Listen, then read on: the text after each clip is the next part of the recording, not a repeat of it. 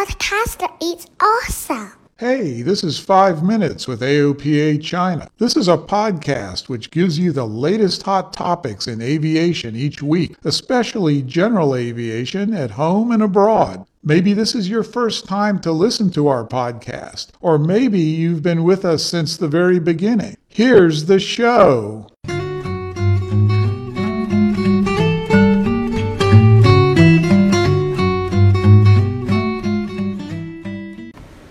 Guys, thanks for tuning in to 5 Minutes with AOPA China. This is Nick. This is Claire. First of all, we have a piece of news to share. I believe most of you have already heard it. A Russian passenger jet made an emergency landing in a cornfield shortly after takeoff from Moscow. Very fortunately, all 226 passengers and 7 crew members were safe, no fatalities. It is said that some birds were sucked into the engines, causing the engine failure. At last, the plane landed with its engine off and landing gears retracted. That sounds really frightening. We should never underestimate the impact of these little creatures. Remember Flight 1549, the famous staging case known as the Miracle on the Hudson? It was also the bird strike that caused the accident. Yes, and the captain was hailed as a hero. And many people say that Mr. Damir Yusupov, uh, the Russian captain, Sully, and speak highly of the crew's courage and professionalism. Just can't imagine uh, what the consequences would be if the crew didn't make the correct decision. But compared to an airplane, a bird doesn't look so destructive. What makes it so dangerous? Mm, a bird is harmless, even sometimes lovely, but a bird strike can be deadly.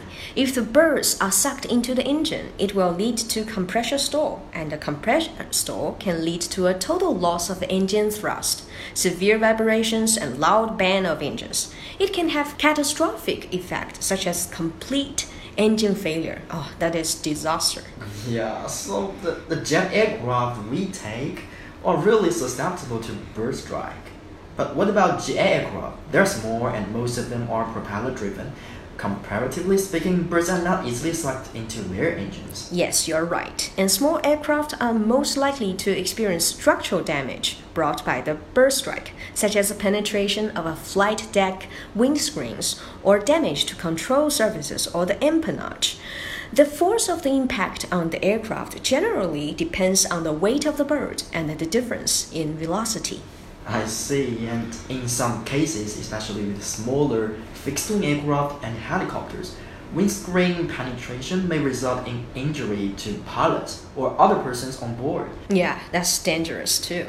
And bird strike can be a significant threat to aircraft safety. I have done some research. I found that bird strike occur more frequently than I thought. Here are some statistics. According to FAA, there are about 14,400 strikes at 700 US airports in 2017. About 53% of bird strikes occur from July to October, which is when young birds recently have fledged from nests and full migration starts. So it is a seasonal thing. Yeah, and about 63% of bird strike with civil aviation aircraft occur in day, and 8% at dawn or dusk, and 29% at night.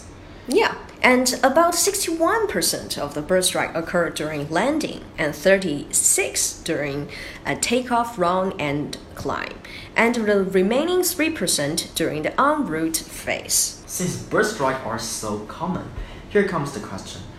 What should we do to mitigate it? Yes, that's a very big topic, and there are so many professional committees are working on it, and it is a pretty long story too. I have been reading a book about it recently. Different roles, including airports, air service providers, pilots, and airframe engine manufacturers, have different work to do.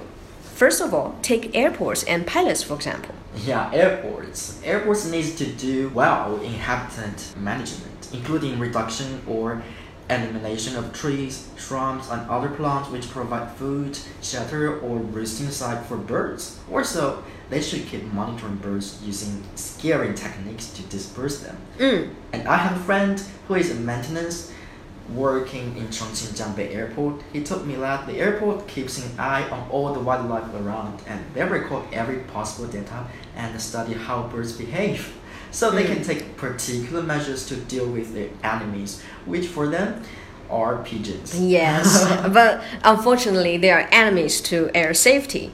As bird strikes may occur most likely during takeoff, initial climb, approach, and landing phases, pilots need to check NOTAM or ATIS for bird activity at departure and destination airport. Plan to fly as high as possible because most birds fly below 2,500 feet. And birds usually escape by diving, so try to fly over them. That's correct. So if the windshield is broken or cracked, slow the aircraft to reduce the wind blast, follow approved procedures, use sunglasses or smoke goggles to reduce the effect of the wind, precipitation, or debris, but remember to fly the aircraft.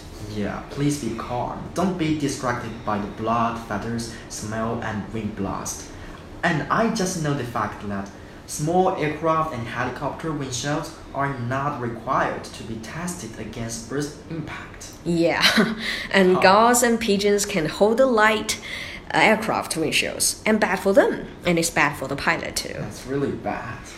So, what else can you do with burst strike as a pilot? Or did you experience any bird strike? Come and share with us your ideas and stories. Yes, that brings us to the end of today's 5 Minutes with AOPA China. If you like our podcast, please tell your friends about us and rate us or review us on WeChat, Facebook, Twitter, Himalaya, or any podcast platform. You are making a big difference. And thanks for listening. See you next time. Nice weekend. Bye. Bye.